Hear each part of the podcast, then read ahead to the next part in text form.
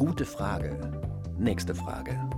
Lebenskunst mit Schlittenhardt und Köppel.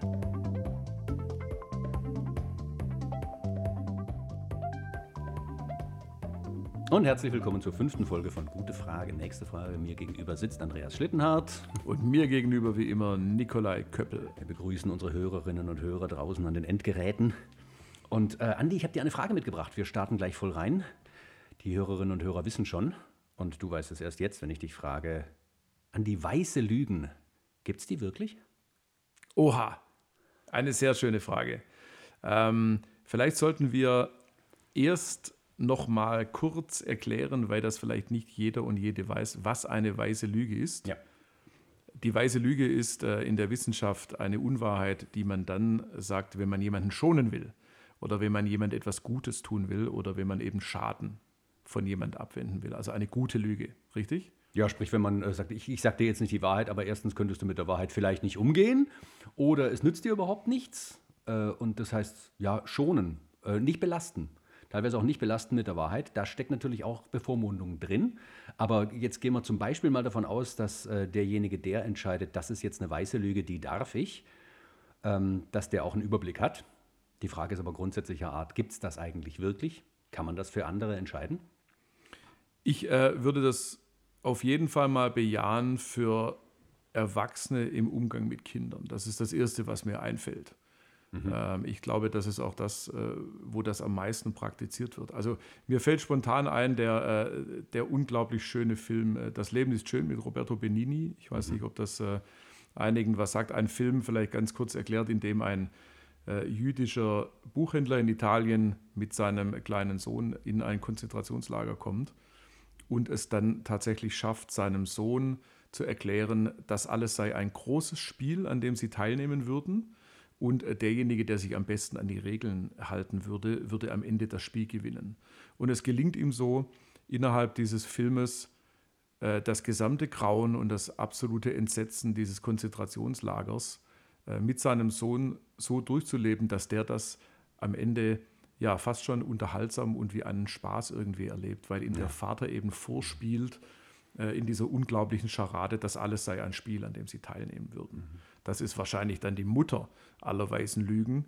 Ähm, und da natürlich wird extremer Schaden abgewendet. Aber ich glaube, dass wir das ganz oft ähm, als Eltern auch dazu neigen, wenn Kinder Angst haben, wenn äh, vielleicht Kinder in den Nachrichten etwas sehen, was ihnen Angst macht und das vielleicht auch gar nicht unberechtigt ist, dass sie Furcht haben, dass wir dann als Eltern sagen, das ist halb so wild, macht dir keinen Kopf, das ist weit weg, alles gut.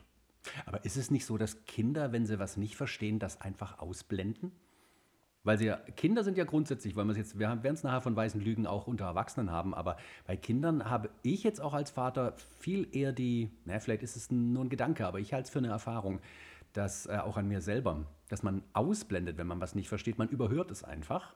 Das ist genauso wie wenn ich, ich bin früher bei den Podcasts äh, von Harald Lesch hervorragend eingeschlafen, weil nach fünf Minuten ist er in einer äh, theoretischen, physikalischen, äh, astronomischen Ebene, die ich gar nicht mehr verstehe. Und dann ist es wie in Zungen reden. Das ist eine fremde Sprache, aber mit Worten, die ich alle kenne. Ich verstehe es nicht und demzufolge bleibt da auch nichts hängen. Da bleibt auch nichts hängen, was mich jetzt weder traumatisiert noch erleuchtet. Ich werde auch nicht gebildeter dadurch, äh, ab einem gewissen Abstraktionslevel. Manchmal schafft man so einen Weg rein, dann versteht man zwei Sätze und äh, den Rest kapiert man nicht.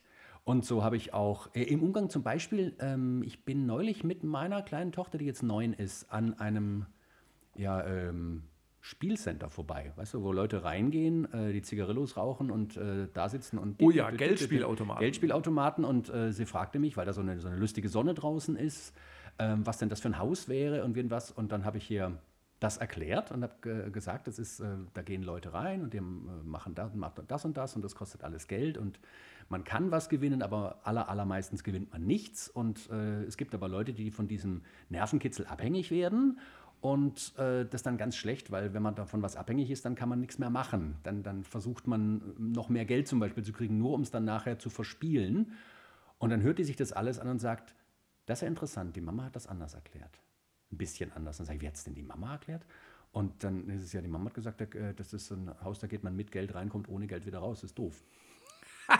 Und es ist beides vollkommen legitim. Im Ergebnis hat die Mutter beides, da auch völlig recht. Hat sie völlig recht. Es ist äh, beides, glaube ich, eine legitime Sache. Man kann natürlich Kinder durch äh, allzu detaillierte Erklärungen von Sachen, die in ihrer Welt noch nicht vorkommen, schon irgendwie traumatisieren. Das ist der Grund, weswegen zum Beispiel Fünfjährige keine, keine Filminhalte gucken sollten, die für über 18-Jährigen gedacht sind und nicht nur fünf, sondern auch neun und zehn und elf und zwölf, 15-Jährige. Das hat alles seinen Sinn, diese Schonung. Aber worauf ich raus wollte, ist das äh, Lügen unter Erwachsenen. Mhm. Weil gibt es weiße Lügen? Gibt es, äh, kann man sich, ist das eine Erhebung? Erhebt man sich da über jemand anders, wenn man, wenn man sagt, das darfst du jetzt, äh, wenn ich das bestimme, nicht wissen, weil ich entscheide, dass das gar nicht gut für dich wäre? Und die Frage auch, ob das nicht immer eine Behauptung ist, weil man ja eigentlich nur sich selbst schonen möchte, Fragezeichen, äh, weil man Konsequenzen befürchtet oder sich ausrechnet, mal neutraler gesagt, Kon Konsequenzen sich ausrechnet, wenn man die Wahrheit sagt, die man selber nicht haben möchte. Ähm, vielleicht möchte man sie deswegen nicht haben, weil sie sinnlos und fruchtlos wären und deswegen sagt, ich möchte konstruktiv weiterarbeiten und mit dir in dieser Situation weiterleben, ohne dir das zu sagen, was dir eigentlich gar nichts nützt. Was denkst du? Also das eine ist sicherlich, ob es einen Nutzen hat für jemanden oder nicht. Das andere ist, ob es ihm schadet oder nicht. Ne? Das sind ja zwei verschiedene Paar Stiefel. Also ich glaube, äh, wenn man jetzt fragt, gibt es weise Lügen, also wenn man wirklich die, die Frage nach der Existenz stellt, dann glaube ich, dann kann man das mit Ja beantworten. Es gibt natürlich Unwahrheiten, die man sagt. Ähm, ich setze übrigens auch immer die Lüge mit dem Verschweigen gleich. Ja? Mhm. Also ob man jetzt aktiv etwas lügt, eine Lüge erzählt oder ob man eben aktiv etwas verschweigt, was den anderen durchaus etwas anginge. Das ist äh, am Ende ein Stück weit dasselbe. Ähm, aber dass es diese Dinge gibt, die vom anderen Schaden nehmen oder dem ein, ein gutes Gefühl lassen, das er sonst nicht hätte, das glaube ich ist, ist unstrittig. Ja? Ähm, die Frage ist vielleicht eher, ist es moralisch, ist es gut, ist es vertretbar? So. Ähm, und was ich jetzt, jetzt wiederum in meinem, in meinem Coaching-Alltag eben sehr oft habe, ist eben der klassische Fall, dass Menschen fremdgehen. Also dass Menschen ähm, ihren Partner, ihre Partnerin betrügen, äh, mit denen sie verheiratet sind, mit denen sie zusammenleben und dann äh, diesen Gewissensdruck bekommen und sich fragen, muss ich das dem anderen nicht sagen? Äh, durchaus auch dann, wenn die Entscheidung fällt, dass man zurück in diese Beziehung möchte. Also man ist quasi fremdgegangen, man hat eine Affäre gehabt, einen Geliebten, eine Geliebte äh, und sagt dann, Nein, ich habe für mich die Entscheidung getroffen, ich möchte wieder mit meinem Partner zusammen sein, mit dem auch zusammenbleiben. Und jetzt steht das, jetzt steht dieses, dieser riesige Elefant quasi im Raum, ähm, da wurde betrogen. So, ich war aktiv mit jemand anderem und muss ich das demjenigen jetzt sagen? Das demjenigen nicht zu sagen, wäre erstmal eine solche weise Lüge, denke ich. Weil natürlich würde es den anderen beschädigen, emotional.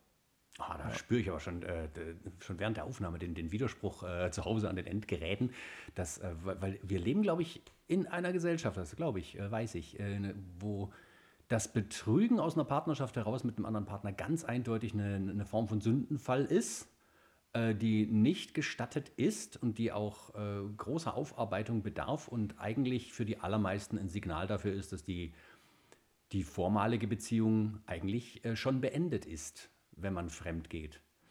Naja, also in dem Moment, wo ich, wo ich äh, entscheide, das dem anderen zu beichten, ja, wo wir schon wieder bei so einem religiös, äh, religiös-katholischen Wort am Ende des Tages sind, ja, der Beichte.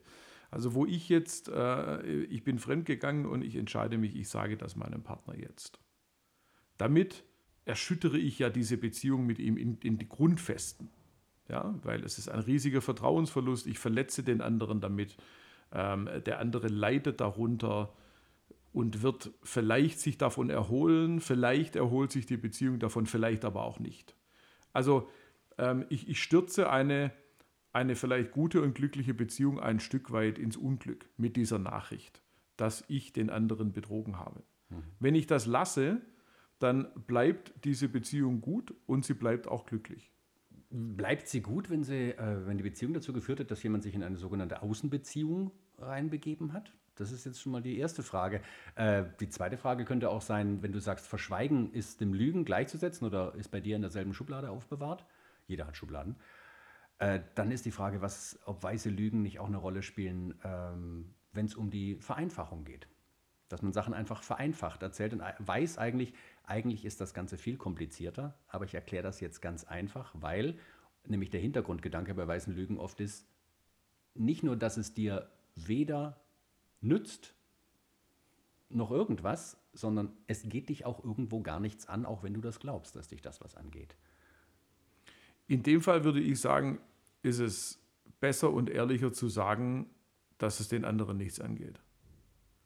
Als ihm das Gefühl zu geben, man beantwortet eine Frage, die man gar nicht beantworten will. Und hier sind wir im aktiven Lebenshilfebereich des, äh, der Podcast-Folge angekommen. ja, also davon würde ich immer, rat, äh, immer abraten, weil natürlich mein Ansatzpunkt immer ist, äh, so ehrlich wie möglich zu sein. Und wenn du, mich, wenn du mir eine Frage stellst, die ich nicht beantworten will, aus welchem Grund auch immer, dann ist es meiner Ansicht nach immer besser. Ähm, und du bist auch einfach klarer und ich bin klarer, wenn ich dir sage, dazu möchte ich nichts sagen. Da mag ich mit dir nicht drüber sprechen. Anstatt dann irgendwie irgendetwas zu schwurbeln und zu erfinden, mit dem am Ende weder du noch ich ja dann glücklich sind. Ich bin vielleicht, äh, spüre einen gewissen Gewissensdruck, weil ich irgendwas erzählt habe, was Quatsch ist, weil ich eine weise Lüge erzählt habe. Äh, und du bist in der Regel dann mit der, mit der Antwort, entweder bist du belogen worden oder du bist zumindest unbefriedigt, weil die Antwort irgendwie lapidar war und vereinfachend. Ich gehe hier nochmal mit dem, äh, ich spalte das Atom nochmal und sage, äh, wenn man zum Prinzip erhebt, dass Ehrlichkeit äh, was ist, was man immer verfolgen sollte, ist auch die Frage, ob man es nicht so sagen kann, dass Wahrhaftigkeit, dass man wahrhaftig agiert in der Situation, eigentlich sehr wichtig ist. Da steckt dann zum Beispiel die ganze Ehrlichkeit schon mit drin.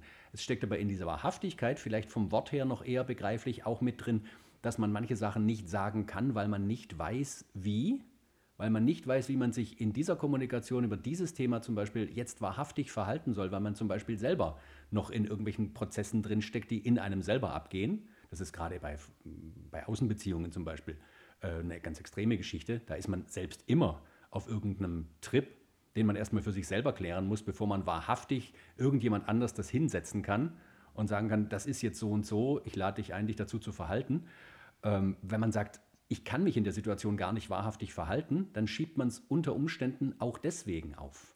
Zu sagen, ich kann da, ich kann da nicht drüber, und das, ob das jetzt eine Außenbeziehung ist, ob das Fremdgehen ist, ob das auch äh, das Bewusste, was wir ja mehr haben sollten, eigentlich zu sagen, ich kann zu dieser Situation, auch zu manchen politischen und gesellschaftlichen Sachen, äh, nicht wirklich was Schlaues sagen, weil ich habe nicht alle Informationen. Auch wenn es nur ein subjektives Gefühl ist, zu sagen, ich habe nicht alle Informationen, ich habe das Gefühl, ich kann hier nichts beitragen, weil ich lieber erst nochmal Informationen sammle oder auch mal ganz ehrlich zu sagen, es gibt auch manche Sachen, für die hat man sich Jahre und Jahrzehnte vielleicht nicht genügend interessiert, um jetzt was darüber zu sagen.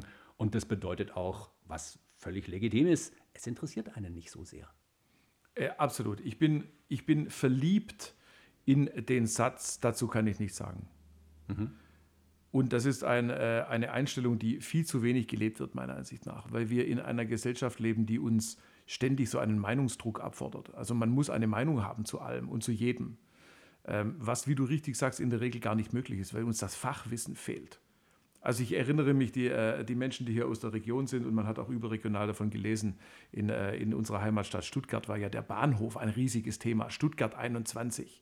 Ja, das ganze Land war in Aufruhr, ob dieses Projektes und ob das nun Sinn macht oder nicht oder zu teuer ist oder nicht. Und äh, dieser, dieser Bahnhof, die größte Baustelle Europas und so weiter. Und ähm, als Mensch, der nun im Umfeld von Stuttgart lebt, äh, wie ich das tue, wurde ich natürlich auch ständig entweder von Gegnern oder von Befürwortern äh, ja, gedrängt, eine Meinung dazu zu haben. Und ich habe immer gesagt, ich, ich kann dazu nichts sagen, weil ich glaube, ich müsste mich wahrscheinlich drei Monate einschließen und sämtliche äh, Analysen, Gutachten von der Geologie, äh, verkehrsknotentechnisch, ob man jetzt tatsächlich aus Brüssel wie viele Minuten schneller dann nach Hamburg oder München kommt, äh, über Umweltschutz, über, also über diese mannigfaltigen Dinge. Da gibt es ja Zehntausende von Ordnern mit Material und Gutachten von irgendwelchen Wissenschaftlern. Ich müsste mir das jetzt alles aneignen. Dann müsste ich das auch noch verstehen, was schwierig sein wird, weil ich nicht vom Fach bin. Und dann vielleicht könnte ich dazu eine Meinung haben. Aber da ich dieses Fachwissen nicht habe, und da ich die Zeit nicht habe, mir das anzueignen, das auch gar nicht will, kann ich dir nicht sagen, ob ich der Meinung bin, das sollte gemacht werden oder nicht. Ich kann dir das nicht sagen. Ich muss vertrauen auf die Leute, die das wissen. Und man muss sich eben bei diesen, zurück zum Thema, ein bisschen weiße Lügen, sonst heißt es nachher noch äh, weiße Lügen-Podcast, wir reden auch über den Stuttgarter Bahnhof. Das Vertrauen, von dem du sprichst, das muss man halt eben auch in sich selbst haben in dem Moment. Und die weiße Lüge immer aus einer, aus einer Distanziertheit heraus, glaube ich, entsteht auch. Dass wenn man sich mit einer Situation, die einen vielleicht gerade aktuell unmittelbar, vielleicht sogar panisch und desaströs betrifft, trotzdem kein richtiges Verhältnis zu dieser Situation hat. Und demzufolge weiß man nicht, wie man sich verhalten soll. Und dann muss man aber irgendwas sagen und dann lügt man. Weil es ist offiziell die Unwahrheit, was man sagt. Man kann auch übersimplifizieren. Das ist jetzt auch, man, das ist ein Haus, da geht man mit Geld rein, kommt ohne Geld wieder raus, ist doof, alles völlig richtig. Aber sie ist halt nicht die ganze Geschichte erzählt. Man kann aber auch bei Gott nicht immer die ganze Geschichte erzählen. Das interessiert ja auch wieder kaum jemanden. Ähm, auch was den Stuttgarter Bahnhof angeht. Das interessiert mich im Detail gar nicht so sehr, weil was soll ich mir jetzt Gedanken darüber machen, ob der Bautrupp äh, Montag hätte kommen sollen, wenn er äh, sagt, er hat es am Donnerstag Zeit oder sowas. Das, das geht mich auch, das immer wieder, das geht mich auch irgendwo nichts an. Was ich vielleicht an der Stelle, vielleicht sonst kriege ich es in keinem anderen Podcast äh, mehr unter, äh, meine Lieblingsstelle aus einem Woody Allen-Film ist die, wo der äh, ein kleiner Junge spielt, den jungen Woody Allen, also rote Haare, schwarze Hornbrille, liegt er auf der Psychiatercouch. Klassisches Bild. Und daneben sitzt seine Mutter, eine dicke Mamme, und die sagt, nun sagt dem Doktor, was ist los mit dir? Und der Psychiater beugt sich über und sagt, ja, was ist denn los mit dir? Und der kleine Woody Allen sagt, das Universum expandiert. Wie? Das Universum expandiert und wir werden alle sterben.